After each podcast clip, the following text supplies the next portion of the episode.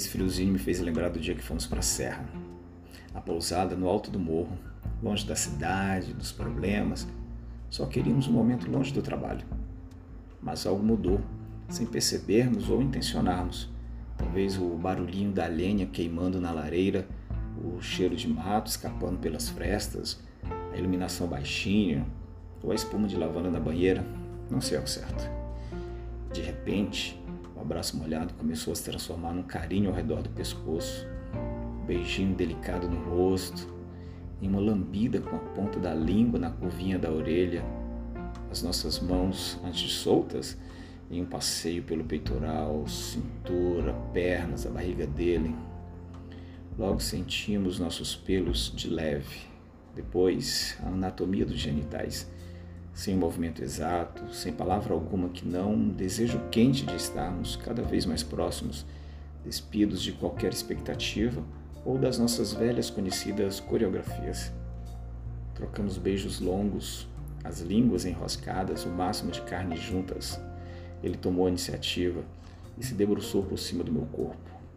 O pau, duríssimo como há tempos não sentia, tocou o meu, um arrepio que me incentivou a subir por cima dele, segurá-lo e então sentar deliciosamente sobre ele. Sem cerimônia, a água quente nos deixava cada vez mais à vontade durante o movimento ainda lento. Entre beijos e mãos seguras no meu quadril e na bunda dele, os gemidos vieram junto daquela sensação diferente de não estar na cama. Ficamos um tempo infinito ali, sensação pura. Frio avançava e ele me convidou para a lareira. Secamos um pouco do corpo um do outro, a toalha macia. Entre beijos e carícias, me sentei na poltrona em frente ao fogo, as pernas exibidas abertas para ele. Ele entendeu o convite na mesma hora, ele se ajoelhou diante de mim e começou a me chupar sem pressa.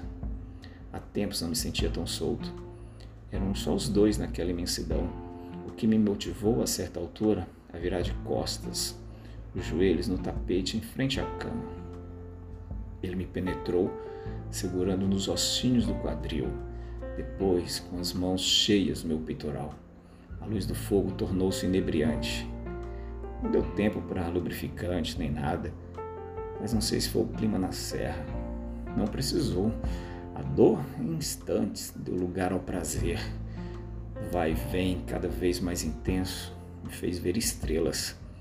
Quando o jato quente de porro explodiu dentro de mim, foi como se tivesse anestesiado todo o meu corpo. Não me lembro de muito mais. Naquela noite, o cansaço foi só de prazer.